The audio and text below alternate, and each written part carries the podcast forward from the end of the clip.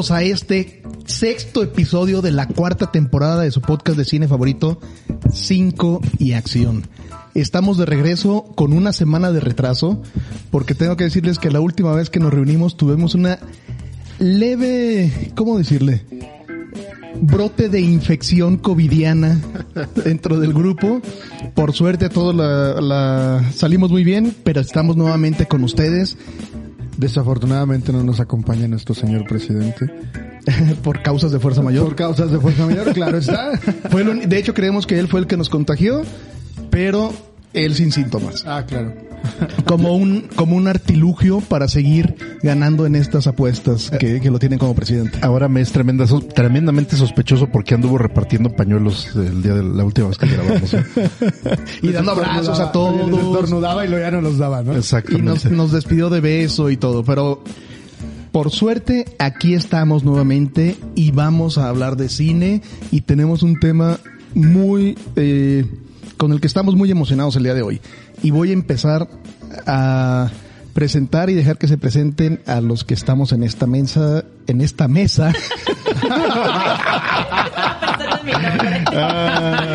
En esta- El micrófono es tuyo. Monse. suele, suele suceder, no te apures. este, Monse arroba MNS, guion bajo. Híjole, es que me da cosa decirlo, me da cosa decirlo en voz alta, pero bueno, lo voy a decir. Hasta el momento, invicta al bicho. Ok. ¿Es, es, es riesgoso? ¿Es riesgoso decirlo? Sí, sí. Eso, eso de la dama, Pero estoy tocando madera todavía. la dama de la mensa se lo, se lo pagó la otra dama de la mensa, Comentario patrocinado por... Alejandro Rogua. Saludos. Alex. ¿Qué tal? ¿Cómo están? Sobreviviendo al bicho, Alex Mouret, arroba amouretc en Twitter. Y un gustazo estar con ustedes.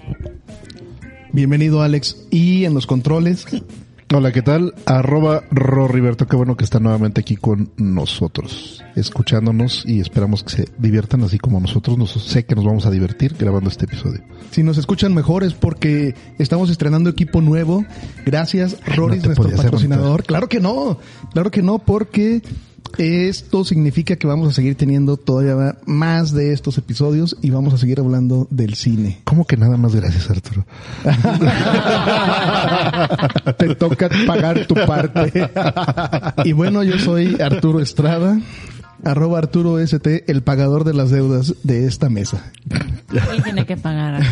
Tanta felicidad no puede ser gratis. Alguien tiene que pagarla. es, es, es un hecho de la vida.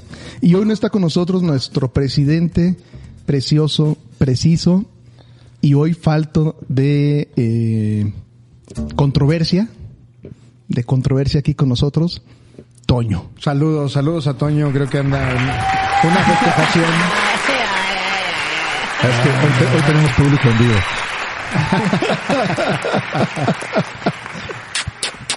Ay, sí, ay, sí, señor presidente. Saludos, Toño.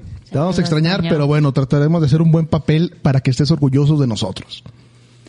Hoy queremos platicar con ustedes de una, bueno, tenemos que comentarles que debido a que ya superamos un poco este miedo del bicho después de haberlo superado un par de semanas encerrados, tuvimos la oportunidad de tres de los integrantes de esta mesa el, hace un par de días de ir al cine y pudimos ver la película que creo que es la mejor película del año hasta el momento, Everything Everywhere All at Once. Ahora sí, Ahora los sí, a ver, aplausos. ahora sí aplaude, los ahora sí. Ah, aplausos. sí, a ver, ahora sí.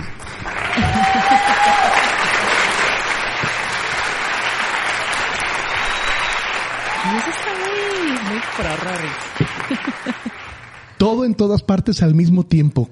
Qué película. Y era imposible no acoplar este episodio para poder hablar de lo que está alrededor de la película. Si no es, digo, yo, yo no la he visto, soy el, el de la mesa que no la ha visto la película. Si no es la mejor película del año, por lo menos es la del mejor título, ¿verdad, Alex?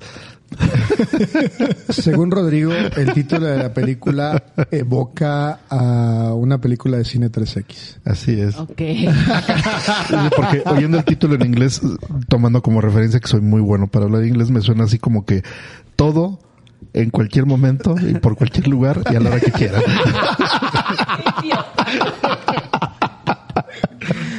That's what she said. Qué falta de respeto, Bueno, Rodrigo. pero, ya, pero, pero la traducción oficial, es más, creo que así se llama en España, ¿no? ¿Cómo se llama? Así como, casi como dije, así se, llama, en España, ¿no? Todo por Sí. donde le entres y la... Pues no, Rory. A lo que te sepa y a lo que te huela. Bueno, ¿qué comieron el día de hoy? Salchichas. Alguien tuvo la culpa, alguien tuvo la culpa porque vino a colonizar. La mesa de botanas mesa con de banderitas botanas. alemanas. Ah, ok. Bueno, tenemos que... venga. Pero, pero- ya en serio, ¿cuál es la, la traducción correcta de la película? ¿Literal? Lo que en México ¿Lo que es yo la dije? traducción literal. No, No. Es todo en todas, todas partes, partes, al mismo al tiempo. mismo Ah, tiempo. muy bien, muchas gracias. Y vaya manera de ser literal de la película para ah, interpretar su título. Voy a, no voy cuando, a, cuando dicen todo, es todo. Todo, todo. Todo. hace mucho tiempo que no salíamos, eh, íbamos, eh, también nos acompañó nuestro invitado pasado, Alejandro Rogua, a, a ver la película y hace mucho tiempo que no salíamos los Juntos tres. al cine. Uno, juntos al cine, pero al terminar la película, los Oye, sí cierto, tres con antes la, la- misma sensación de estar extasiados. Desde antes de la pandemia. ¿Sí? Sí, Sí, desde antes así de la pandemia. No, porque justo eh, creo que la pandemia empezó a cerrar todo un miércoles y el lunes nosotros fuimos al cine a ver la del hombre invisible. ¿Se acuerdan? Fue la, última. Sí, así es. Y que fueron encontradas las opiniones, porque Pero sí, es cierto, la porque no, última- pero... O sea, teníamos desde antes de la pandemia que no íbamos, al menos los tres al cine. Pero aparte, o sea, en- ir al cine juntos, salir extasiados, pero la manera en que disfrutamos la película es impresionante, porque te ríes, porque te quedas pensativo y porque al final casi lloras. Ríes, lloras. O sea, es, un, es una montaña rusa de emociones esa película. de emociones, de sensaciones, de, de, de actitud de las personas que estamos aquí, a- alrededor, pero me voy a detener en este momento porque no quiero hablar ya de la película. El hecho de que hayamos vis- visto esta película nos dio el tema para esta, para esta sesión, para este episodio, y es hablar más a profundidad de uno de los elementos de los actores que está atrás de esta película y de varias películas que últimamente han estado en este podcast siendo, siendo comentadas y que nos dan mucho de qué hablar. Y coincidimos que teníamos que hablar de la casa productora A24. Recordarán, en, de hecho, en, episodios recientes hemos mencionado a películas que están relacionadas con esta, con esta casa productora, a directores que han, se han ido con esta casa productora y les ha ido muy bien. Y esta vez queremos hablar un poco más a detalle y aprovechando, dando una, una pequeña, una pequeña introducción. Y lo primero que nos preguntamos, ok, vámonos más a lo sencillo. ¿Qué es entonces una casa productora? En términos prácticos, déjenme les digo que una casa productora es la que tiene una función bastante amplia, tanto que puede estar encargada prácticamente de todo. Perdón, prácticamente de todo. Eh, puede llegar a manejar la presupuestación, la programación, el guion, el suministro del talento y los recursos, la organización del personal, la producción en sí, la postproducción, la distribución y el marketing. Es decir, en general todo el proceso de la industria del cine. Sin embargo, en, en muchas, en muchas ah, películas hay coproducciones o una casa productora no tiene tanto expertise en el marketing o en la distribución y entonces se acerca para distribución con las grandes empresas distribuidoras. Entonces vemos eh, a un a una casa productora como Corazón Films acercándose con no sé, con Televisa o con otros otros grandes distribuidores. Perdón, en- y esta es una de las de las funciones que tiene eh, de las características que tiene A24, A24 comenzó en el 2013 como una casa productora independiente y se ha quedado con ese sello porque las casas productoras pueden irse directamente a decir yo solamente produzco cine, yo solamente me dedico a distribuir y el marketing. Eh, A24 se ha permitido bajo este sello de seguir siendo independiente, de trabajar en muchos proyectos sin limitarse tanto y creo que es un ejemplo reciente de éxito. ¿Están de acuerdo? 2013 no son ni 10 años y ya cuántas películas hay? y películas súper, súper buenas. Exactamente. Eh, de hecho, eh, hicimos, lógicamente, la primera parte de la tarea era revisar qué películas había hecho y es impresionante que muchas las vimos sin saber que eran de ella.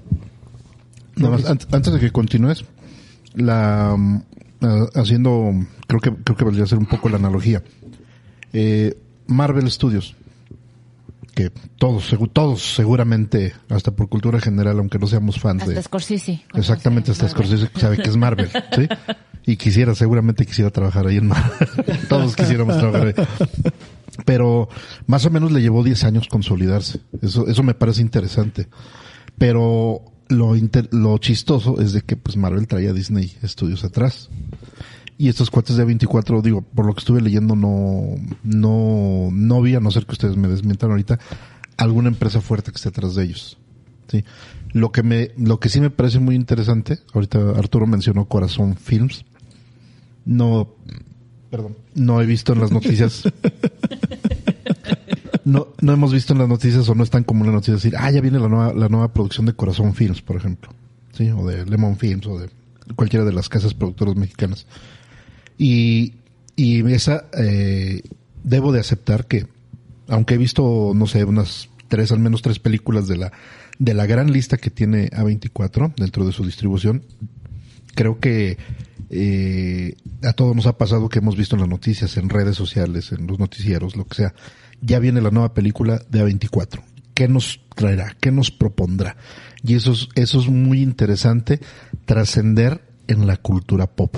Creo que, creo que a pesar de venir del cine independiente, que a veces es un cine que no, no a todo mundo le llega, creo que lo que están haciendo 24 es eh, muy relevante a nivel historia del cine, porque están llevando de alguna manera el cine independiente a las masas, porque se están haciendo muy populares. Es posicionamiento de marca. Exactamente. Lo, De has- hecho- lo has dicho bien. De hecho, es muy interesante porque efectivamente eh, podemos hablar de, insisto, de las casas distribuidoras. Yo creo que muchos las conocemos y hablamos y podemos saber.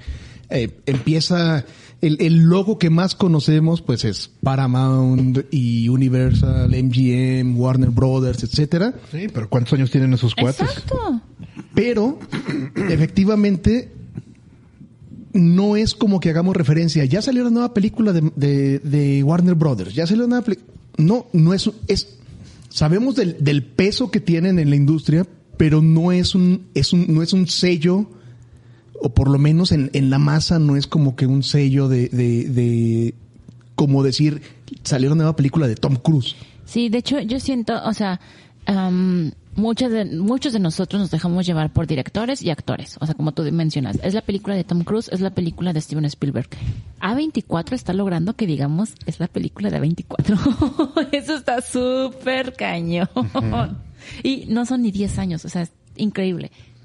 Sí, y puedes escuchar, mm, volviendo al mismo punto, que ya va a salir la, la nueva película de los hermanos, perdón, de las hermanas Wachowski, ya va a salir la nueva película de Nolan, etcétera, etcétera, no todo eso.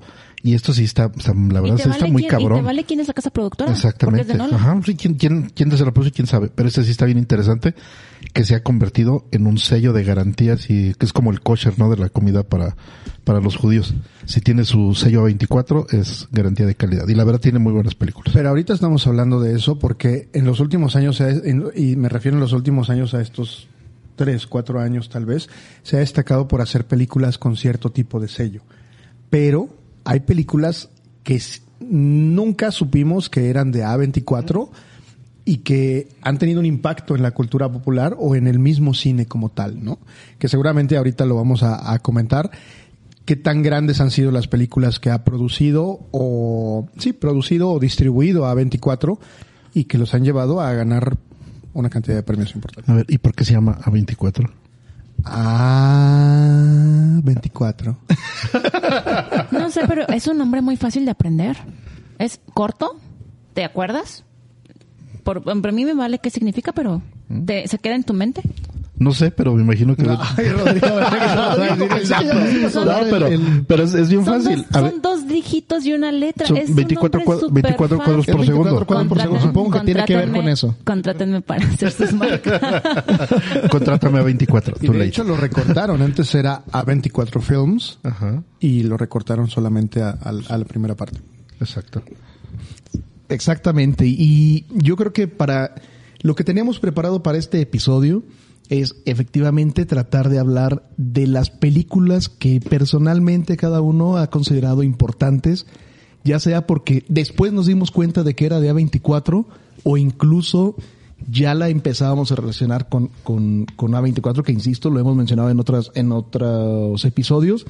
Y si les parece, voy a pasarle al micrófono a- como vamos a hablar de cine independiente, la primera referencia es Alex Muret. Ahí te va el micrófono. Entonces, entonces me va a permitir que el primero que nos diga una película que, que tengas preparada, eh, que seas tú de, de- de- Ah, ok. de Bueno, esta casa. contrario a lo que se pensaba, ya he hablado demasiado de, de películas de A24 que me gustan. Ya he hablado de Lighthouse, ya he hablado de eh, Hereditary, ya he hablado de Midsommar, ya he hablado de El Faro, ya he hablado de, en fin, una cantidad de impresión. La Bruja. Eh, hoy me quiero ir por un camino que, que me gusta mucho, una película que me gusta mucho que se llama eh, La Langosta, de Yorgos Lántimos. Esta es una película, eh, denme un segundo nada más para ver esta nota y no regarla. Es una película del 2015, exactamente, y como les dije, está dirigida por el director griego Yorgos Lántimos.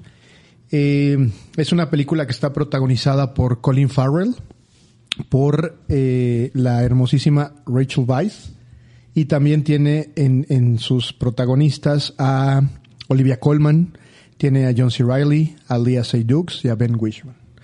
Entonces, eh, es una película que, que podríamos llamar utópica.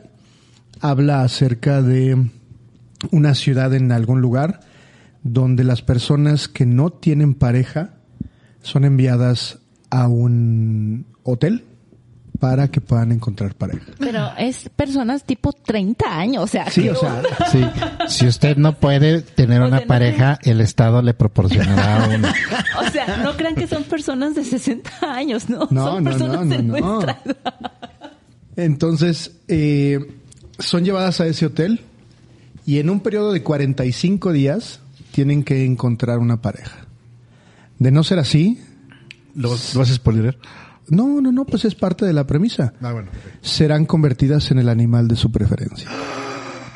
Entonces, eh, pues obviamente la historia es, es ciertamente, desde un principio te, te- te deja un, un cierto impacto porque pues eh, tienes 45 días para buscar desesperadamente, les hacen reuniones, les hacen fiestas, les hacen pósters.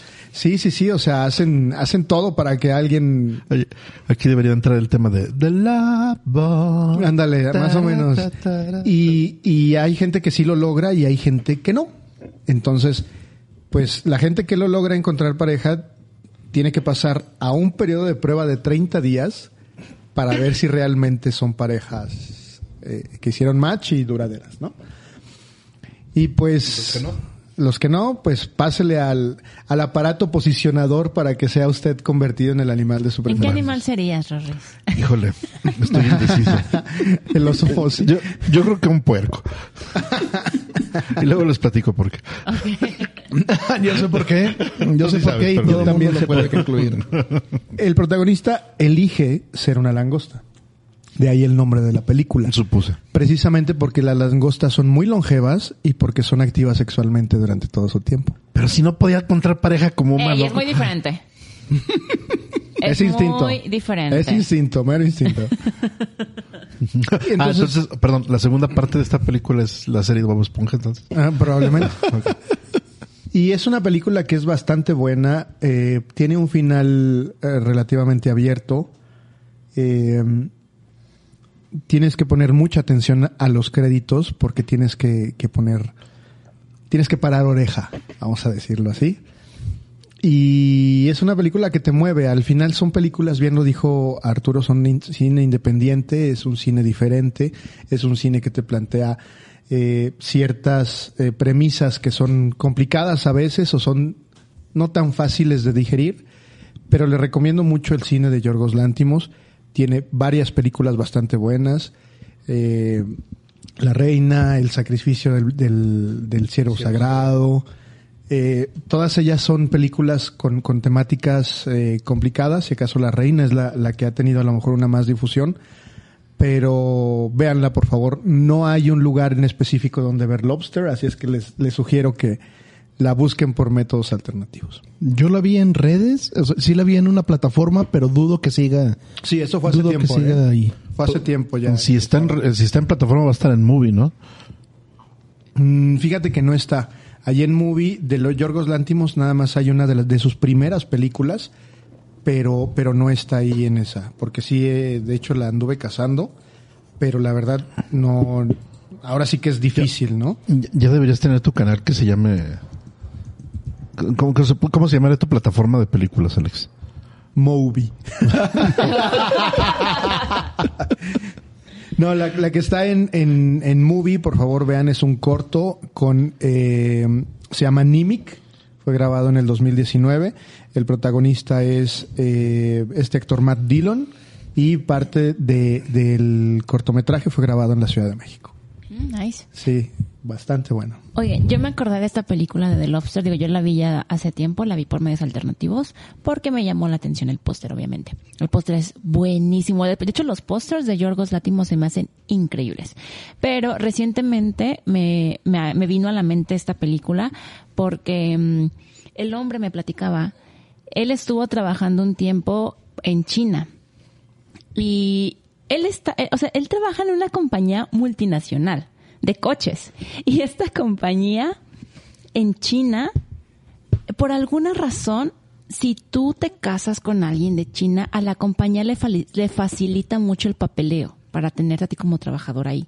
Entonces, lo que la compañía hacía era que una vez a la semana organizaba cenas de solteros. Y yo, es como de lobster, o sea, es por, pero porque la compañía le facil, le, le ahorras tres pasos a la compañía si tú te casas con alguien de China que también trabaja en la misma compañía. Y era ganar, ganar, ¿no? Porque o se casaban, o si no consiguen pareja, los convertían en animal y se lo... Era sustentable. Y así nació el A COVID. mí eso se me hizo- se me hizo increíble de cómo tu compañía hace eso. Pues sí, lo hace. Eh, Me acor- por esa razón me acordé de la película. Es como Oye, de Lobster. En México las relaciones godines son muy comunes. Sí, pero no te forza, o sea, pero no te forza la compañía. O sea, bueno, no, no, la compañía no es la que está fomentando la relación. Y allá sí son cenas para que encuentres a una pareja dentro de la misma compañía. Es muy diferente. No, acá en México es nada más una consecuencia lógica después de las posadas de fin de año. Exacto, no, pero, Después de una peda y ya valió madre todo. pero allá es la compañía quien fomenta esa relación. Allá sí tiene esa función. Es, eh, Eh, perdón, último comentario. Este, viendo aquí la foto de, ¿cómo se llama este señor? Yorgos. Yorgos Lántimos. Sí, para, por si no lo ubican físicamente, eh, pues seguramente a Hank Scorpio de los Simpsons, si, si lo conocerán. Quítenme la misma mano, persona. changos mugrosos. No, yo nada más quería decir, de hecho, lo- Yorgos Lántimos no es la, no fue la única vez que ha trabajado con A24. No. Tiene una segunda película que no sé si la traigan alguno de ustedes para, para no ahondar en ella. La del ciervo. El sacrificio de un ciervo sagrado. The Killing of a Sacred Deer. Nuevamente en esta película, aparte de trabajar con, con A24, eh, tiene, tiene en, en, como protagonista a Colin Farrell. Colin Farrell, Está Nicole Kidman, está Barry Keoghan. Barry Keoghan, exactamente. Que Y es- es el de Joker, los el nuevo Joker. Exacto, es de los primeros papeles que hace de psicópata. Ajá. Y por eso te digo que trae el perfil para un, para Sí. un Joker. De hecho, yo siento que en esa película lo voltearon a ver. O sea, parte de que se haya ganado el papel de Joker es por esa película. que- Me imagino. eh, que- quería ponerles esta, premisa, digo, para, antes, para pasar a la, siguiente persona que va a hablar. Una de las características que, que ha estado poniendo un poco como sello A24 es que la plataforma, como plataforma de, de visualización, se está volviendo tan confiable de que hace bien el trabajo que pareciera que muchos artistas, muchos actores sobre todo, le apuestan a voltear con ellos de me voy a ir un poco al cine independiente con ellos. Y entonces vemos nombres que pueden estar en, en grandes blockbusters o que tienen ya su nombre muy, muy eh, creado en Hollywood, haciendo cine independiente Totalmente. con A24. Y, y entonces te encuentras unos cast impresionantes en las películas de, de, de esta casa. ¿Cierto? ¿Coinciden con eso? Totalmente. Monse, ¿cuál, cuál nos traías eh, preparada? Ay. Digo, yo, yo fui la que propuso el tema de, de A24. Y cuando me metí a ver como la lista fue así de quiero hablar de 20 películas. Tal cual, tal Porque cual. aparte ya he hablado, o sea, ya he hablado de otras 10 y quiero hablar de las 20 que me faltan. A mí me encanta mucho A24 y les, les comentaba a mis amigos antes de empezar a grabar. Hubo un tiempo, ¿Y a nosotros no? A sus amigos imaginados.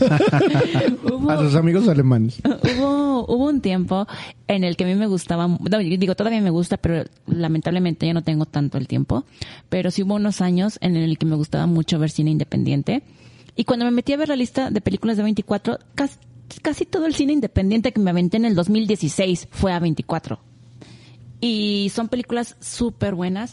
Quiero hablar de una que la he visto solamente una vez y la historia la traigo en mi mente como si lo hubiera visto ayer, cuando en realidad la vi como tipo 2015.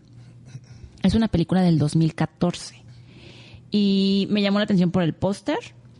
De hecho, fue, fue literalmente dos, cuatro, seis. Fue la novena película de, de A24. O sea, A24 empezó en 2013 y en el, 2000, en el 2014 lanza esta película. Se llama Obvious Child. Y no vino, les decía, no vino Toño, pero vine yo.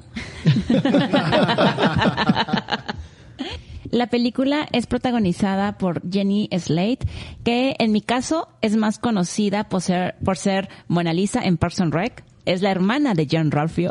Me encanta su personaje. Yo ahí la conocí y después la vi en esta película, que de hecho también eso fue parte de que me llamó la atención. O sea, el póster está increíble y aparte ella es la única persona que aparece en el póster. Dije, ok, como Mona Lisa me cae súper bien, quiero ver la película. Y aparte es parte del, fue parte del cast de SNL. Este, y el director, la buena directora más bien, es Gillian Robes, Robespierre. Espero, espero estar pronunciando bien su apellido. La verdad es que esta directora tiene, hasta la fecha, tiene cuatro películas y incluso la película que fue después de Obvious Child no fue tan conocida como Obvious Child. Entonces, ahí les va de por qué quise hablar de esta película. Mencionamos A24 empieza 2013, 2014 lanza esta película y yo siento que fue muy arriesgado porque incluso si ahorita 2022 llega un director con esta idea, con esta historia, una casa productora se la va a pensar más de dos veces en decir sí, te tomo este, te tomo la, la historia. Porque habla del aborto habla de habla estoy viendo la cara de mis compañeros es una historia muy buena Jenny Slide que les digo es la protagonista. Ella es una stand-up comedy eh, com- comedian stand-up comedian. Y se gana se, es, es- tiene 20 20 20 y medios años está entre los 20 altos más o menos. No no llega a los 30 es- su personaje es joven. Y este se gana la vida haciendo stand up en las noches. Digo es Godínez pero también en las noches hace su su show de stand up y en la película empieza diciendo que que recientemente ella descubrió que una de sus mejores amigas se estaba metiendo con el novio. Entonces ahí ahí eso ya da entrada a la situación en la que ella se encuentra o sea qué tan vulnerable se encuentra ella en ese punto. En el bar conoce a un chavo con el que tiene buena plática, buena química y terminan cogiendo. Y después ella o sea, no se, no se conocían, no se acordaban ni del nombre, pues una noche más, X. ¿Terminaron haciendo el amor? Cogiendo, Arturo. Eh, perdón. Cogiendo. Ayuntamiento porque carnal. No, Fornicando. porque no se conocían. Tal vez si se hubieran conocido más tiempo ya era Ya, el amor. Pero Soy un romántico, lo siento. Este, terminan cogiendo y resulta que después la chava, ya estando sobria, días después, en, de día, este, llega a una biblioteca y el chavo es el que está en la biblioteca. Y se dan cuenta que incluso sin estar borracho, sin el alcohol, sin, sin el, furor de la noche, se llevan bien. Y a él le gusta a ella y ella le gusta a él. Entonces empiezan a tener como que una plática ya más, más de pues hay que verlos más seguido, ¿no? O sea, lo que me gusta de la película es, es como esta situación tan, tan natural o tan, esta manera de, de ver esta relación. Que el chavo vale la pena. O sea, de hecho tú te enamoras del chavo. En toda la película, el chavo nunca se porta patán. El chavo es muy buena onda. Este, es, es una persona con la que puedes platicar, es muy inteligente y la chava en, en la película ella ve eso. Y ella también es muy inteligente. Entonces, claro que tú, tú, tú como espectador estás viendo la película y dices, claro que hacen bonita pareja. Pero apenas Y los dos se ven muy bien. pero apenas se están conociendo. Y en este inter hay una parte en la que está esta chica con, con su amiga en un vestidor, se están probando vestidos y la chava, la protagonista dice, ay, como que el vestido no me queda bien de las boobies. Y la amiga en broma le dice, ah, estás, seguramente estás embarazada. Y se queda, madres. Ma- y como que le cae el 20, le cae como, una, como un cubetazo de agua fría, empieza a hacer cuentas, empieza, madres, estoy embarazada. Estoy embarazada, pero no lo conozco. O sea, no lo conozco, lo, lo estoy conociendo. Es un chavo que vale la pena, hasta ahorita sí, o sea, proba- y probablemente sí lo sea, pero lo estoy conociendo. Entonces, me gusta esta historia en la que, pues, fue un, o sea, esta situación de es una noche que, se, te fue de las manos, pero por una noche, dice la chava, es que no, no tengo, no quiero tener un hijo de alguien que apenas estoy conociendo. Y no, de hecho, no quiero tener un hijo ahorita. O sea, aunque sea de mi novio, no quiero tener un hijo ahorita. Y eh, la, la película va de, de cómo esta chava no se siente bien, o sea, obviamente no se siente bien en, en contemplar la posibilidad de un aborto, le, le abruma mucho, pero va construyendo una, bueno, no, no la construye, ya tiene, ya tiene una red de apoyo de sus amigas, el chavo la apoya, el chavo a final de cuentas es, es tu cuerpo. Y es 2000, la película es 2014. Y el chavo es así, pues es que es tu cuerpo y, y, y lo que tú decidas, yo te apoyo. Te digo, el chavo, ya, el final está muy ambiguo, pero tú, tú terminas enamorándote del, del- de este chavo. Hazme un hijo, le terminé diciendo. Y también hay otra, ah, no la voy a spoilerar, no la voy a spoilerar porque quiero, Al cabo ya quiero que la que sí gente, pega. quiero que la gente la vea, pero obviamente a la chava le, le preocupa, le preocupa qué van a decir sus amigas, qué van a decir, aunque la, aunque la gente no lo sepa, pero ella, ella lo sabe y para ella es un peso muy fuerte y sobre todo qué va a decir su mamá. Y es, hay una escena, eh, digo, está en el tráiler, pero no quiero, no quiero decirlo. Si hay una escena en la que, en la que cuenta esto con su mamá, la escena está, es muy buena. Entonces, claro que, o sea, yo tengo la película súper, súper clavada en la mente como si lo hubiera visto ayer cuando la vi hace más de seis años. Lo que les mencionaba, hacer esa película, cuando A24 llevaba una, seguramente un año, porque si la película salió en el 2014, seguramente empezaron a hacerla en 2013. Qué arriesgado aventarse por hablar de ese tema. Porque les digo, incluso hasta ahorita 2022, y más con lo que acaba de pasar en Estados Unidos, se la piensan más de dos veces en querer hablar de, de ese tema tan abiertamente y la manera en la que lo presentan. Y les digo que es una situación en la que la- a, la- a los dos se les fue el alcohol. O sea, no, no, no hay, y no hay más, se les fue el alcohol a los dos. Y, No nomás el alcohol, Pues- todo. entonces, les repito el nombre de la película, se llama Obvious Child y la encuentran solamente por medios alternativos. Sí, de acuerdo con... ah, les hemos recomendado, nada más les recuerdo, cuando, cuando quieran ver en qué plataforma pueden encontrar un- una película, es muy confiable, o hemos encontrado muy confiable, Letterboxd, es Letterboxd de, con doble T y de al final.com. Ponen la película y ahí viene eh, dónde verla, le ponen que están en México y ahí les ponen las plataformas. Hay más fácil en Google. Sí.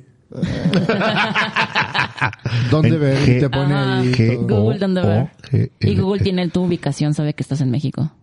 Google no. Sí, Claro. Google no me espíes, mi Ay, amigo. My dear, Google tiene todo de ti. Eh, yo creo que la película, digo, no la he visto, pero estoy viendo que está en general con, con muy buenos comentarios y, y el nombre, por lo que nos comentas, tiene, el nombre es Obvious Child. Sí. Es como, obvio que vas a querer al niño si, si es un buen, un, un buen partido. Sujeto, el tipo. Un buen sujeto. Bueno, y- pero y aquí supongo Shai- que ahí está la, Shai- la- Pues no sé, realmente no sé de dónde venga el nombre. ¿Y cómo se llamó en otra cosa. Fíjense que si- sinceramente, si buscan información, yo quise buscar más información, o sea, como que irme más allá de la película, como el trasfondo, casi no hay cosas de la película. no hay O sea, mayor casi- explicación. Casi o- no hay, no. La, la página de Wikipedia son tres renglones diciendo quién es la directora, quién actuó y cuándo salió. Y que es la 24. Órale. O sea, realmente es, incluso hasta en esa, en ese tipo de información está muy pobre.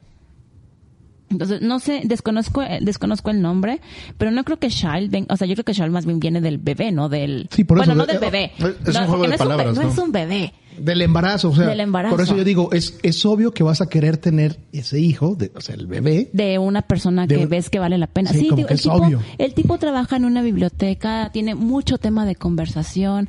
Es, es un tipo inteligente. Y ella también.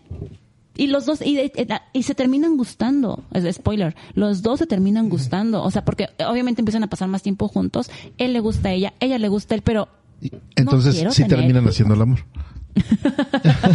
en los arturescos términos. Y es, es interesante, La verdad es que- lamentablemente no está, no está en la plataforma. recomiendo, la recomiendo mucho. Un dato interesante de esta película es que fue filmada en solo 18 días. Es que son justo a 24 que en, al menos ahorita que tiene más más dinero, se le nota, se le nota que ya tiene ya tiene más dinero. Pero dos, película 2014, las las locaciones fue el bar, la biblioteca, la casa y ya. Que me parece interesante, volviendo a los, a los datos de, de A24, que desde que se creó y fue creada por, ah, aquí tenía el dato, denme, denme un segundo, por dos Danieles, Daniel Katz y Daniel, no, no son los mismos Danieles de los que vamos a hablar Daniel. Dogs. Daniel Katz y Daniel Dogs. Eh, Daniel Katz y, y- ah, perdón, el otro es David Fenkel y John Hodge. El primer año ya tenía en su lista de directores, por ejemplo, a Sofía Coppola. El siguiente año estaba Denis Villeneuve, estaba Kevin Smith, que hemos hablando de ellos, y fue juntando directores que le apostaban, le apostaban a A24. Y me parece interesante, no, nuevamente como dato, que efectivamente comentaste del 2016. 2016 fue el año más prolífico de hasta el momento de A24. 2013 hizo cinco películas, aumentó 12 y más o menos fue el promedio. 2016, 18. Lógicamente 2020 bajó a solamente 4 y está otra vez agarrando, agarrando camino. Ha producido hasta el momento 111 películas a 24. Como dato interesante, esa información fue generada por Arturo gracias a la función buscar vertical de las hojas de cálculo. Pero mira, Contar, por de hecho. ejemplo, o sea, Contar yo que, puntos yo sí. que estoy, estoy viendo la lista en Netherbox, este, de la primera, o sea, son filas de cinco pósters, cinco películas. Del primer año, de las cinco, creo que no sé si es el primer año, me imagino que sí. El primer año que son cinco películas, de esas cinco películas yo vi tres casi cuando recién salieron. Y son películas, y te digo, es, es de, wow, no, no puedo creer que estas películas son de A24. Igual no la viste desde que salieron, pero Las vi terminaste el siguiente viéndolas. año. Ok. O sea, las vi como un año después, dos años. Les digo que en ese tiempo veía muchas películas independientes. Sí, las vi. La, Ginger and Rosa, ¿cuándo, ¿cuándo han escuchado esa película? Ginger and Rosa, esa la vi. y, después, y fue, Y fue su segunda película. fue su ¿Viste segunda Spring película. Breakers? No, porque ahí sí juzgué el cast. Ahí, por ejemplo, el director de Spring Breakers es Harmony Korine, que es un director de culto en Estados Unidos.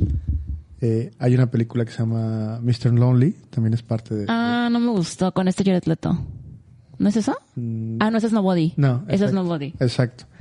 Y, y hay otras películas, por ejemplo, como la de Under the Skin, con Scarlett Johansson, dirigida por Jonathan Glazer, que también es muy, muy, muy, muy buena. ¿no?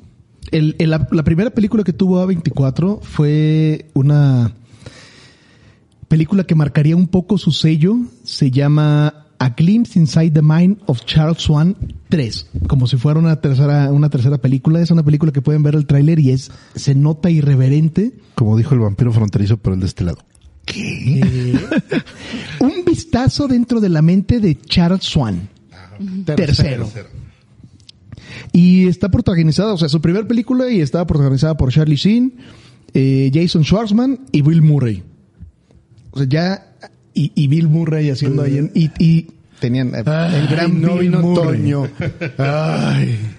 Entonces, y Aubrey Plaza, por ejemplo. Entonces, estamos hablando de una, de una casa que comenzó con, con buena, buena perspectiva. Rodrigo, ¿tú qué traes de referencia de A24? ¿Qué nos querías platicar de esta casa? Pues mira. mira, mira, Arturo. Bueno, realmente, como ya lo dije, no, no he visto muchas películas de la, la lista de A24. Y originalmente, por ser fan de la, de la ciencia ficción, quería, quería hablar de, de Ex Máquina, que es una película que me gustó mucho, es una buenísima película.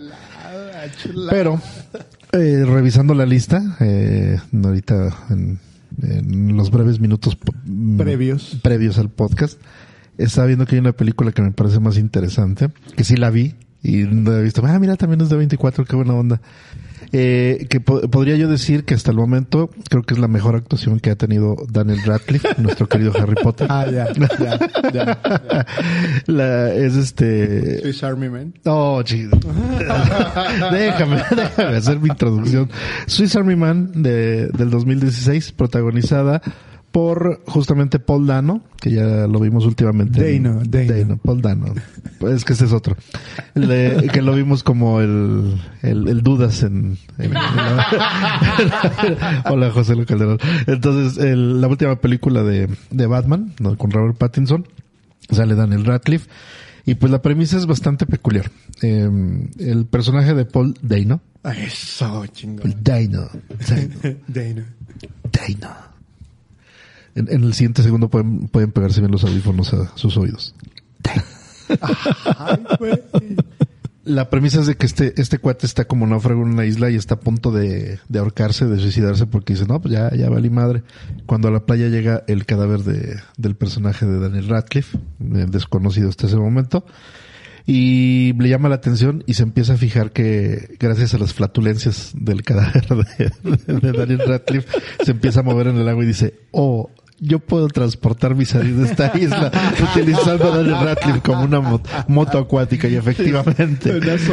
Una Entonces, entre, otras cosas, eh, daba así como, no, no es spoiler porque al final de cuentas el, eh, el desenlace de la historia y de lo, de lo que pasa y lo que, y digamos que la relación de amistad y de hermandad que desarrolla con Manny, que a la postre es como se, se viene nombrando el cadáver de Daniel Radcliffe, pero otras dos premisas es de que también lo utiliza como fuente de agua potable y las erecciones del cadáver de Daniel Radcliffe sirven como brújula para apuntar a dónde está el norte y de esta manera puede llegar.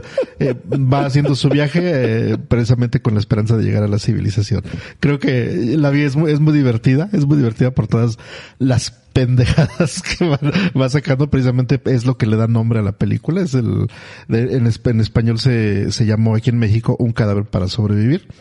Entonces es justamente lo que le lo que hace que se llame así no porque gracias a todas las cualidades que le va encontrando al todo a este cadáver pues es de la de la manera en que él va va a salir adelante. Sí pero también de alguna manera termina ayudándole también en los aspectos emocionales pero esa es la parte que necesitaría que ustedes lo descubrieran viendo la película. De hecho, em, casualmente, no como, sí, casualmente, ayer mencionábamos esta película, Arturo y yo.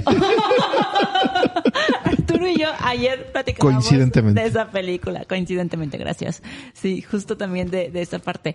Y la mencionamos porque el director es el mismo de Everything Everywhere. ah, Everything, ah, fuck. Sí. Esa. Everything Everywhere All at Once. Y ahorita te voy a decir por qué. Acéptalo como cierto. Sí es. Ah, ¿verdad? Es que ibas a decir que no, ¿o sí? No, no entendí. Yo no iba a decir nada. Ah, perdón. Arturo Ah, acaba de tener un stroke. Yo no iba a decir Arturo nada. acaba de tener un stroke, por favor, disculpe. reacciona Arturo Ánimo, ánimo. Iba- ¿Pero ibas a comentar algo? No, no, no, nada más, ve- véanla. Es una película divertida.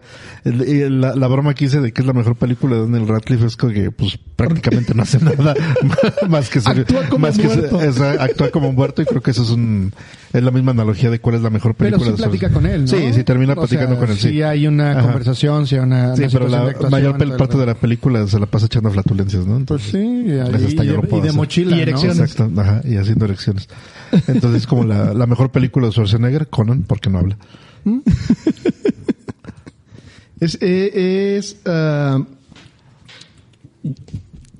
yo no la he visto, he tenido, la he tenido en la lista porque el tráiler se me hizo irreverente, interesante y hasta hoy, bueno, no hoy, ahora que ahora que estuvimos hablando de, cuando salimos de la película, me di cuenta que eran los mismos los mismos directores, pero eh, una una parte interesante de A24 es que efectivamente de sus 111 películas que les comentaba, no tantas, una tercera parte, ha sido con solamente 13 directores. Y esto eh, da de que da de qué hablar porque, por ejemplo, Sofía Coppola, Robert Eggers y Yorgos Lántimos han hecho ya dos películas con A24. Regresan con ellos y también regresan con ellos ya no apostándole a una película tan independiente. En sus 111 películas, A24 ha recaudado, por lo menos en lo que tiene registrado, 859 millones de dólares. Ahí, eh, Top Gun lo hizo con una sola Lo película. que te iba a decir. No sé, Disney, pero es- Disney lo junta con dos películas. Es un cine independiente. O sea, está, está catalogado como cine independiente. De hecho, hasta ahora, su director más, eh, popular. no, que más redituable es Ari Aster. Las dos películas que ha hecho Ari Aster con, ah, con Midsommar A24, y Midsommar y, The Hereditary. Witch. Ah, Her- Hereditary. Hereditary, por favor. De Perdón, hecho- Hereditary. Han, han juntado 114 millones de dólares. De hecho, les, o sea, yo antes de, de ver este la de la de mm, Hereditary, que fue la primera la película que vi de Ari Aster, yo no sabía, no había, a pesar de que ya había visto muchas, muchísimas películas de A24 hasta Hereditary de Ari Aster, fue cuando el, el nombre de A24 quedó en mi mente. Y a partir de Ari Aster empecé a, a ser como consciente de ah, A24 también hizo esta película, aquella y aquella. Siento, no, híjole, es que siento que el internet apoyó mucho Ah, porque Ari Aster eh, fue ese tipo de cine, ya lo hemos mencionado antes, ese tipo de cine de terror mu- eh, fuera de lo convencional y siento que entre la popul- entre entre el pop- lo- la popularidad de Ari Aster se llevó se llevó para bien a 24 porque yo no era consciente de que todas las películas que ya había visto antes eran de 24. Perdón, Rodrigo, ¿ibas a- ¿ibas a decir algo? Sí, yo tengo un comentario. Eh, sí, creo que creo que va, va de la mano el comentario de Monse para redondearlo con eh, lo que algo que habíamos dicho casi al principio, ¿no? De que de alguna manera se ha convertido en una una marca muy popular. Se se ha popularizado, como lo dije, ¿no? Ya va a salir la nueva película de 24 y eso es- eso es muy chistoso. Pero eh, justamente ahorita estaba haciendo una hilando una reflexión en mi cabeza que es curioso que es una, una compañía que surge para apoyar el cine independiente y termina convirtiéndose en lo que de alguna manera desde el punto de vista de los cineastas independientes hayan jurado destruir. Y me estoy acordando, eh, o sea, estuve pensándolo porque es lo que le pasó a George Lucas. George Lucas era un cineasta independiente que dijo, no, yo, yo no quiero depender de los estudios de Hollywood, de la chingada y toda la cosa, y terminó convirtiéndose en una de las empresas más exitosas y con mayores ganancias. Y se terminó convirtiéndose en una empresa, de, una gran empresa de Hollywood. Tienen Y- que comer de algo. Sí, pero es, está pasando eso, o sea, Pero también, también siento que, que es como hasta qué punto A24 ceda por muchas cosas. Porque, o sea, porque por ejemplo, el hecho no es, de- no el es queja, hecho- perdón que te interrumpa, no es, no es queja, está, está bien lo que están haciendo. El hecho de que sea popular tampoco quiere decir que vas a, o sea, que va a ser un blockbuster. O sea, tampoco quiere decir eso, sino, ok, yo, te- yo tengo, o sea, yo tengo los medios para que tu película la vea más gente y eso está padre. Mm. Es que de hecho, eh, de lo que estuve investigando previo al podcast, es una de las características interesantes y creo que es parte del éxito de la compañía. De que a diferencia de un, un Marvel que te dice, ok, eh, te voy a contratar este para, hacer una tal película, pero estas son mis limitaciones. No puedes tocar esos temas así, así, así. Y A24 al revés dice, no, ten, ahí está Tienes la que lana. tener buenismo, Sí, tienes hecho- que ser Nada más- políticamente correcto. Nada más que esté bien escrita, que esté bien fotografiada, bien Como, musicalizada lo- como y dale, la güey. película de Obesha del 2014 hablando de aborto. ¿Quién te la va a hablar ahorita? Nadie. Y em, quería hacer también un comentario de... O sea, por ej- a mí, de, de las películas que yo ya he visto de A24 de antes, de Ari Aster, híjole, yo recomiendo muchísimas y me gustaría que la gente las viera. Me, me costó trabajo decidirme por una ahorita. O sea, yo quiero que la gente vea muchísimas películas de A24 que fueron antes de Hereditario. Voy, voy- voy a hacer un, voy a hacer un comentario, así de fácil. Ahorita, eh, Al- Alex me había recomendado mucho ver The, The Green Knight, el Caballero Verde. Sí. Y le dije, va, pues, pues sí, una recomendación que me hace Alex, seguramente por algo me la está recomendando. Ahora que estuve viendo las reseñas de cuáles eran las mejores películas de 24, vi la reseña y dice, ah, cabrón.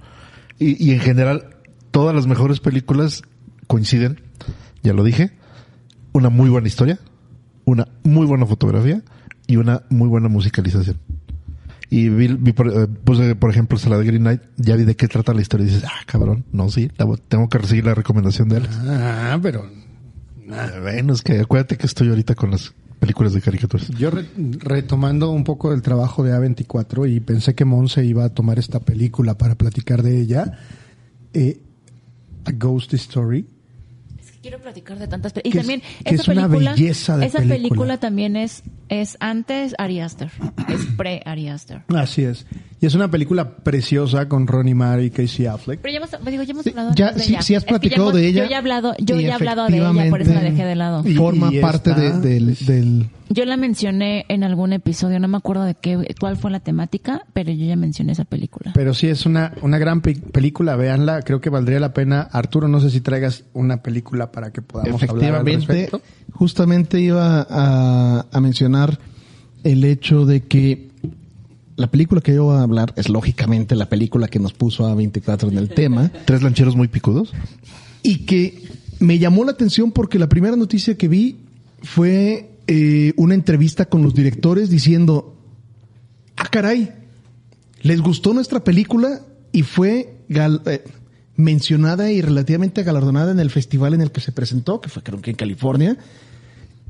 Y, los directores se me hicieron súper frescos, estaban de hecho ju- jugando en la videoconferencia y escuchas de qué se trataba y, decían, me- ellos mismos decían, me parece increíble que les haya gustado la historia que queríamos contar.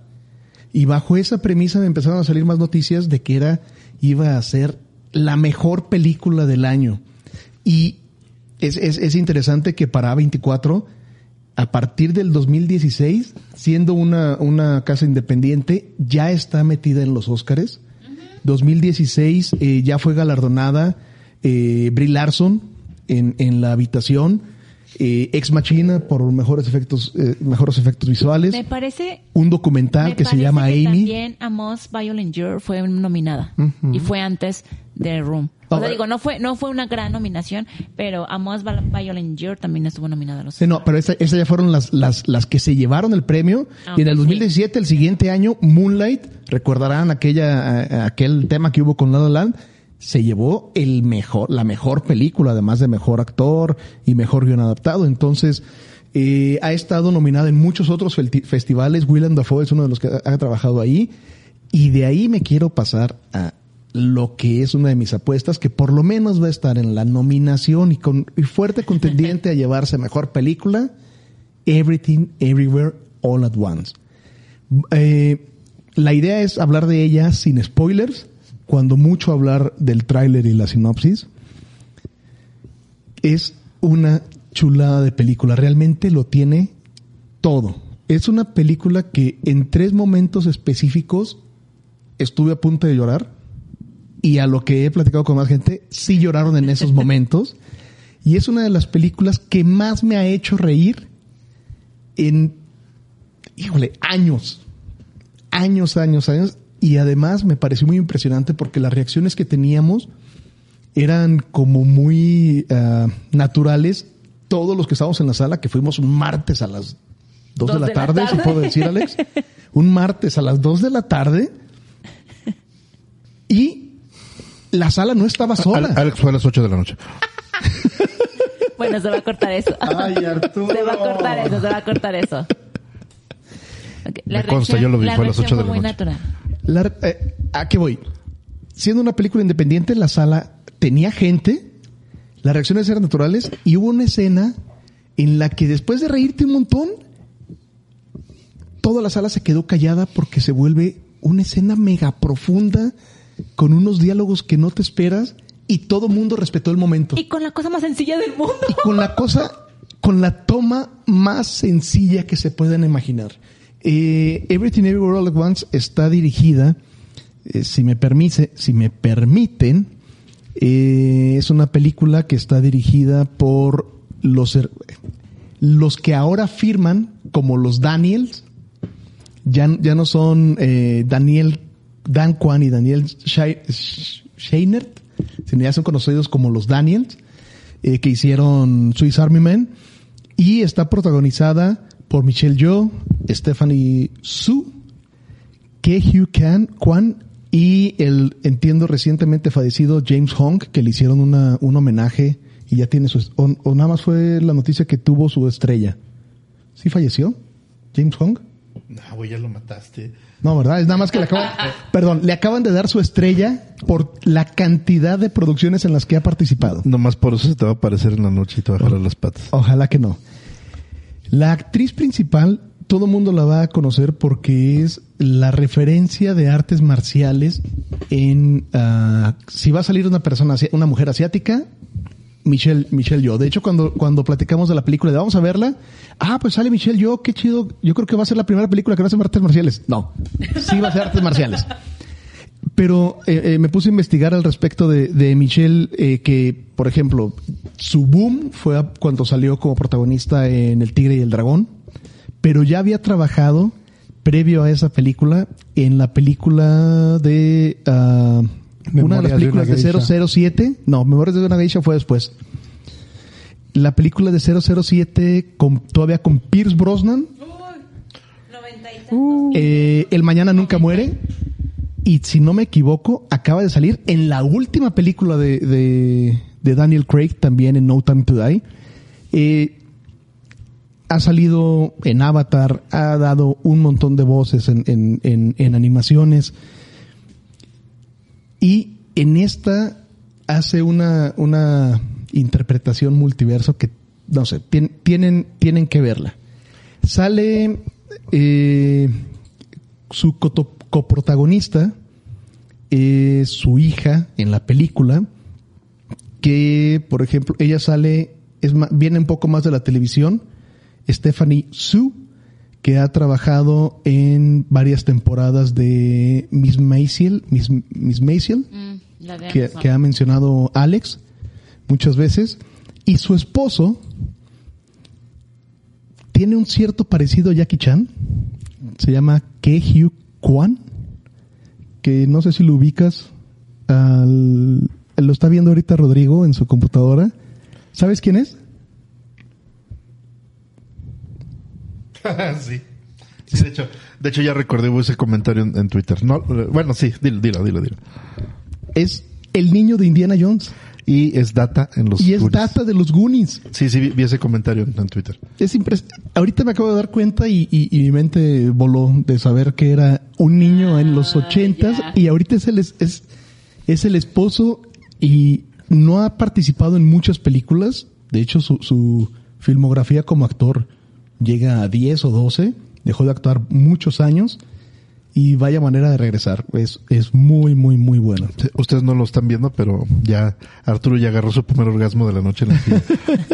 No, eso es lo peor, sí lo estamos viendo. Eso es Digo, lo ustedes los que nos escuchan. Más bien estamos evitando verlo. Y bueno, ¿de qué, de qué trata la película? La, la, la premisa inicial y los primeros minutos es un poco... Sin spoilers, por favor. No, eh, eh, la sinopsis. La sinopsis es un poco eh, lenta, si lo puedes ver, porque está poniendo la, la premisa de una señora que tiene una vida aburrida, que está cansada, que, que eh, tiene una relación donde como que no aprecia a su esposo, a su hija, y de repente su esposo, ¿Qué fue eso? la vibración de un plato. Fue Arturo. Ajá. Eso fue Arturo. No inventes. De repente su esposo se ve como que es poseído y le dice, no soy tu esposo, vengo de otra dimensión y eres la, la única que, no, que puede salvar el multiverso. Y de ahí eh, la premisa es que efectivamente es un multiverso que no tiene nada que ver con, los, con, con las, las ah, historias de Marvel, DC y todo lo demás. Es una historia única, pero cinematográficamente es impresionante cómo crean, cómo se arriesgan a crear todas estas premisas de los diferentes universos y para cada premisa se aventaron fotografía distinta, escenarios El distintos, colores distintos, maquillaje. y vestuario. Van, van a nominarlos en maquillaje y vestuario, en, en styling. Está increíble. Lo mencionan tan cual, pregunta, ustedes que ya lo vieron, lo mencionan tan, tal cual que es otra dimensión, Sí. otro multiverso. Sí. ¿Sí? Sí. Eso, eh, eso me lleva a un comentario, mm, comentario al calce, de cómo hay ciertas tendencias todos los años. De qué, de qué van a tratar las películas. Ejemplo más claro. Armagedón, Impacto Profundo. No sé si se acuerdan, que salieron el mismo año. Y las dos películas tratan de lo mismo, pero son dos enfoques diferentes. Así está esta. Salió Doctor Strange y sale mm, las, las locas aventuras de una china en el multiverso. Bueno, dejo que Arturo termine su comentario porque yo quiero hacer justo un comentario de lo que se está viendo ahorita de multiversos. De hecho, eh, mi comentario al respecto tiene que ver con que vi una nota de este, el, señor tuitero Javier Iberreche, que habla de cómo este ciclo de, de, de temas en las películas tiene que ver con eventos eh, reales que dan el, el, el boom de cierto tipo de películas. Él decía, a partir del 2001, con, con los eventos de, de las Torres Gemelas, las películas de superhéroes y de que la amenaza, la amenaza está lejos y de está lejos y los superhéroes nos van a salvar, empezaron a, a florecer. Y después, eh, ahorita explica lo del multiverso como eh, una, una, un boom relativo a la pandemia de que nos tuvieron encerrados y que y como si estuviéramos en una vida completamente distinta. Yo no siento que fue a raíz de la pandemia. Lo del multiverso ya se venía viendo desde años anteriores. Ya era un, ya es, ya es un tema de moda. De hecho, a mí algo que me gustó muchísimo, muchísimo de Everything Everywhere All at Once. Once, ay, fuck, un día me lo voy a aprender. este, algo que me gustó mucho es que te presentan esta, es todo este contexto de multiverso de una manera muy diferente. O sea, pero, porque, o sea, ya hemos visto, digo, más, lo más notorio es Doctor Strange y Marvel, o sea, eh, Spider-Man. Es como lo que tenemos ahorita como que más, más arraigado en nuestra mente. Pero de hecho lo de multiverso lo vemos súper natural en Rick and Morty. Rick and Morty, toda, toda la serie es multiverso, se basa en el multiverso. Y de hecho también en Community. En Community que es una serie que me, me encanta, me encanta Community porque es algo tan loco, algo tan loco y original que tiene coherencia. O sea, lo loco y lo original hacen que la historia tenga coherencia. Soy, soy muy, muy fan de Community y en Community manejan los multiversos. Yo, como le estoy describiendo a alguien que ha visto Community, como le estoy describiendo Everything, Everywhere, All at Once, es, ah, ya, ya lo pude decir, es, es Community con más dinero. O sea, e- e- es, es esta historia, ay, ay, híjole, y de hecho es, es- este episodio de Community es muy popular porque es hasta hecho un meme muy conocido en Twitter o en redes sociales que es como el pic del multiverso en, en, en Community. Cuando han visto el meme en el que Troy, que es este Childish Gambino, está eh, llega con una pizza y que todo se está quemando. No, no sé si han visto el episodio, pero ese es el episodio del multiverso, multiverso? en Community. Y eso, o sea, yo ese episodio con muchísimo dinero y con 500 ideas más es la película. Ok. Entonces, por eso me encantó. Y por eso a mí me gusta Community. Community es súper buena. ¿Viste Sense8? No, no se me antojó. Es muchísimo más parecido a lo que pasa en Everything, Everywhere, All at Once que todas esas referencias. Porque entiendo que Mucho tiene que ver con que puedes conectarte con las habilidades y recuerdos de, de las personas de otro En multiverso. Community también se conectan. En Community tienen conexiones entre tú y yo de, de la otra dimensión. Sí, pero es un episodio. No, en muchos episodios. Men- mencionan, ¿Ah, sí? mencionan lo, de, lo del multiverso en muchísimos episodios. De hecho, el, ep- el, no está farranguileando no, Monse. el, pero ah, los, los No. personajes, los personajes malos son recurrentes en Community. Sus yo del otro multiverso, del otro universo son recurrentes. Pero, bueno, volviendo a la película, algo que me gustó mucho y que y es como, como algo súper, súper bonito que dice, "Oh, oh", es cómo, cómo nuestras conexiones, cómo nuestras relaciones sobrepasan el- las líneas del, del universo. O sea, nosotros estamos juntos aquí y eh, como te lo plantean en Everything, Everywhere, All at Once, es estamos juntos en todos los universos. En todos los universos estamos juntos. Eso se me hizo a mí como... De alguna manera, o sea, seamos amigos o no, pero en todos los universos nos conocemos. Estamos relacionados. Y eso se me hizo bellísimo. Me encantó eso. Bueno, sí, creo que hay muchos, muchos escenarios de, de multiverso. Estoy de acuerdo. Alex, me gustaría saber qué, qué comentario tienes de, de la película. No, pues en realidad a mí me gustó bastante. Es una película inesperada. Es una película que, que tal vez inició como, como con mucha con mucho punch. O sea, tiene una premisa muy, muy quiero pensar complicada. Tal vez al final recurrió a ciertas cosas un poquito sentimentales, que no estoy diciendo que está mal, pero sí, sí llegó como, como muy arriba y de repente quedó un poco en el sentimentalismo. Te digo, no te digo que está mal, pero eh, tal vez hubiera podido jugar un poquito más la carta. Pero en realidad es una película muy bien pensada, muy bien hecha, muy bien realizada, muy bien editada.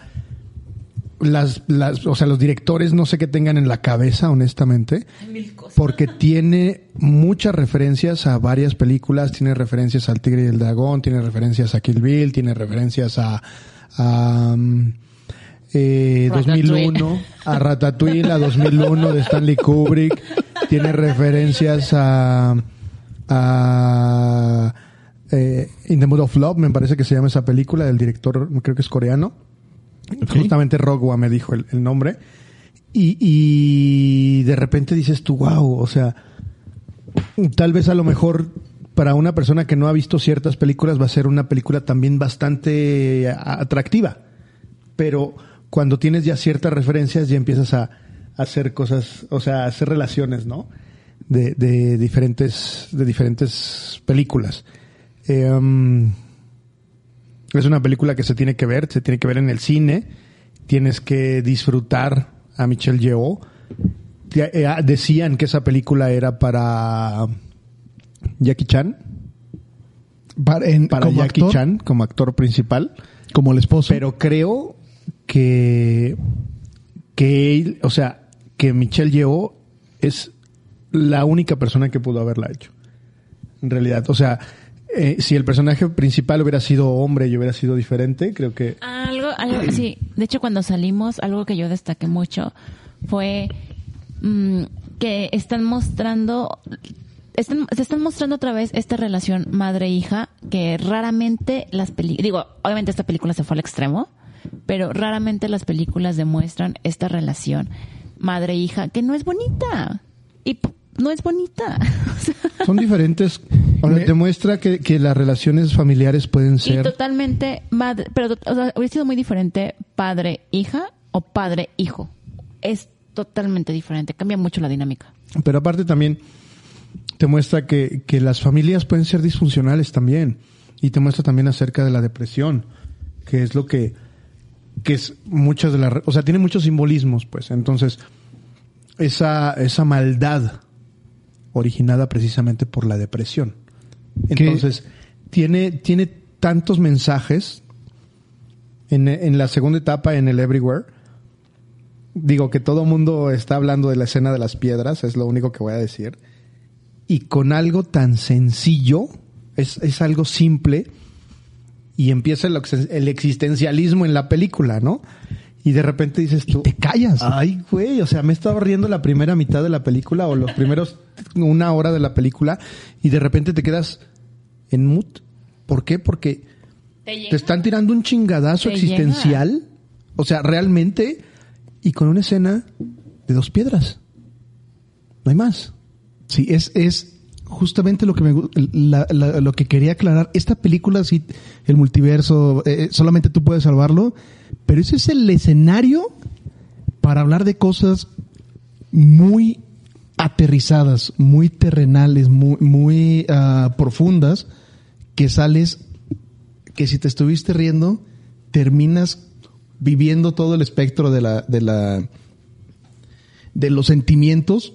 Insisto que desde que estás medio confundido, ríes, te carcajeas y después quieres, quieres llorar y sales diciendo, y lo, y lo voy a poner así, como, como un, porque les realmente quiero dejarles mucha expectativa de que vayan a verla si no la han visto, porque creo que esta cubre la expectativa, sales diciendo, sí vale la pena vivir. Porque esa es la premisa de la película, a final de cuentas. Eh, eh, ¿Sí vale o no vale? No, pero sí.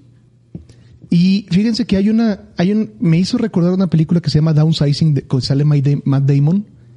La, la vieron, la premisa era bien interesante porque era, la- el mundo ha desarrollado la, la capacidad, la tecnología para disminuirte de tamaño y que vivas en un mundo disminuido, pero con tu dinero, pues compras una casita de 30 centímetros de alto y vives como un millonario. Y entonces la gente se disminuye para vivir y parece algo gracioso y termina siendo una, una película existencialista, pero lo hicieron, no, no, no agrada la película. Ok. Sales, sales diciendo, no es lo que me vendieron, es, no vine a esto, eh, está mal llevado. ¿Por, qué- por qué hablan de eso si, si no tiene nada que ver con la película? Y en esta película de Everything Everywhere All at Once, solo faltó Pero que nos ¿por qué pusiéramos. ¿No te gustó Downsizing? No, espérame. A mí sí me gustó, pero no la, la premisa con la que lo, lo venden es siento que no, no lo, no lo pudieron ah, ligar bien. Porque a mí al final me encantó de esa película y tiene una escena divertidísima y me doblé de la risa como media hora. Pero no me parece. Pero lo hizo que- mucho mejor este, esta película. No, Digo, digo, y son, son cosas totalmente diferentes. O sea, al final, eh, eh, esta película está demostrando diferentes y nuevas formas de hacer cine. Eh, Yo que- quería mencionar eso. Eso es, eso es lo importante y lo rescatable. Porque al final estamos acostumbrados a ver cierto tipo de películas que están hechas para agradarle a todo el mundo o que están hechas para satisfacer a cierto mercado. Y esta película, como tal, creo que no tiene esa pretensión, sino es simple y sencillamente dar un montón de mensajes contados de una manera total y completamente diferente. Y realizadas de una manera total y completamente diferente. Yo ahí no coincido contigo. Tú dijiste que es lo rescatable. No, no, discúlpame. La película tiene eso y mil cosas más rescatables. O sea, no, no es lo rescatable. Pero sí, nosotros, y lo hemos mencionado ya anteriormente, nuestras quejas de, híjole, otra vez es remake, otra vez es el, el, la historia antes de la película que ya fue, o es la parte 2 de la película que ya vimos.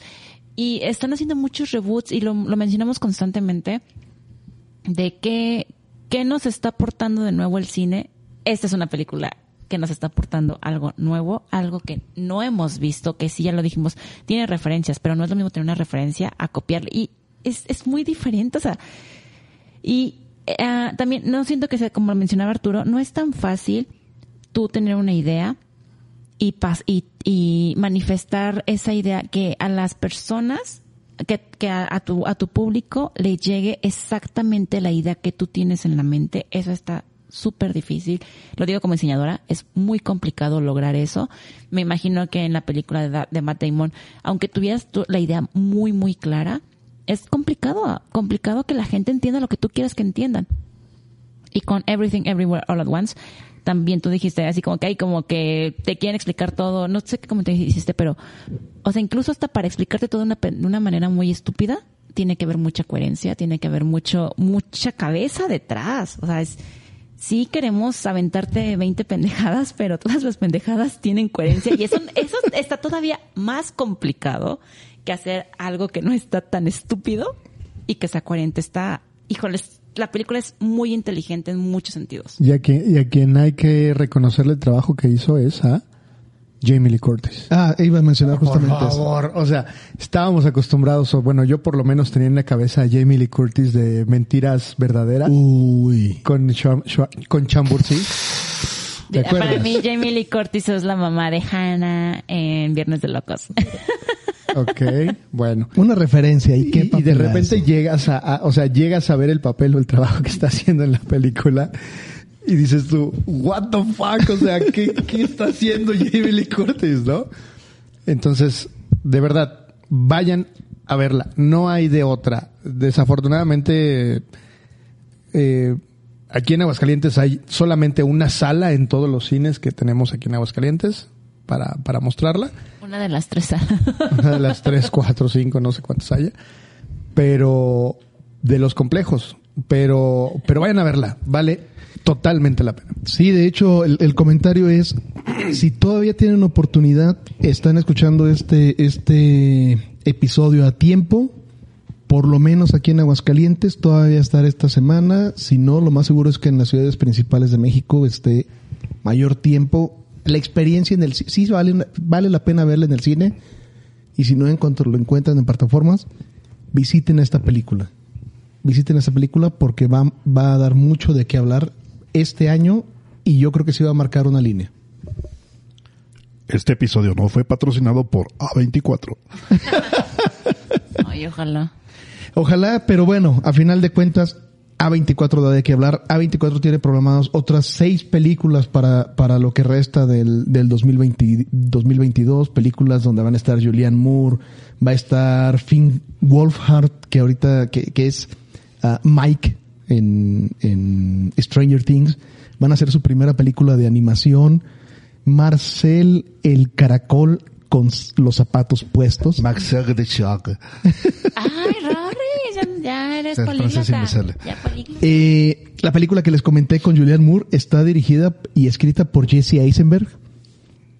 Que es, Me interesante, que, es, que, es, que es interesante verlo como director y como escritor. Entonces, A24, bien por existir en esta Gracias, época que nos ha dado A24. este, nos has dado para ver cine interesante. ¿Les parece si nos despedimos? ¿Sí? Pues ¿Ya sí. qué? Pues sí, ya es mucho tiempo. Me están esperando en mi casa, esos platos no se van a lavar solos, pero los dejo empezar a despedirse si tienen algún comentario final. Empezamos con la dama de la mesa. Híjole, una de las películas que me quedé, que estaba así como en las finales para mencionar, creo que ya la he mencionado, pero nunca he hablado tal cual de ella, First Reform, con Ethan Hawke. Por favor, véanla, también de A24. Se despide de ustedes, monserueña, arroba mns-bajo. Yo también quiero sugerirles una muy buena película de A24 del 2021, Lamb, de Valdimar Johansson, creo que se llama el director. El Cordero. El Cordero. No se esperan lo que van a ver. Un placer estar con ustedes y que estén con nosotros el día de hoy. Soy Alex Mouret, arroba Mouretc en Twitter e Instagram. Y yo, arroba Roriberto, pues no me quiero quedar atrás. Y, y vean El Faro. Vean El Faro. es Claro. muy buena película. Es, es- es la que les recomiendo de A24. Y hasta la próxima. Y yo insisto, corran a ver Everything Everywhere All at Once. Y ojalá de a partir de ahora vean el sello de 24 y la puedes tener a verla. Yo soy Arturo Estrada, Arturo EST, en Twitter. Y recuerden visitarnos y seguirnos en nuestras redes sociales para saber de más contenido que estamos publicando. 5 y Acción MX en Twitter y en Instagram. 5 y Acción Podcast de Cine en Amazon, no, Facebook.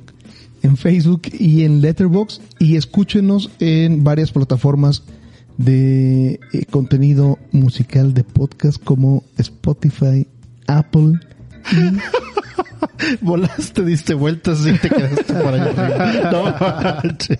Bueno, síganos y Síganos, búscanos en Spotify, así de fácil. Exacto. Nos vemos pronto. Bye. Adiós. Bye. Adiós. Adiós. Thank you.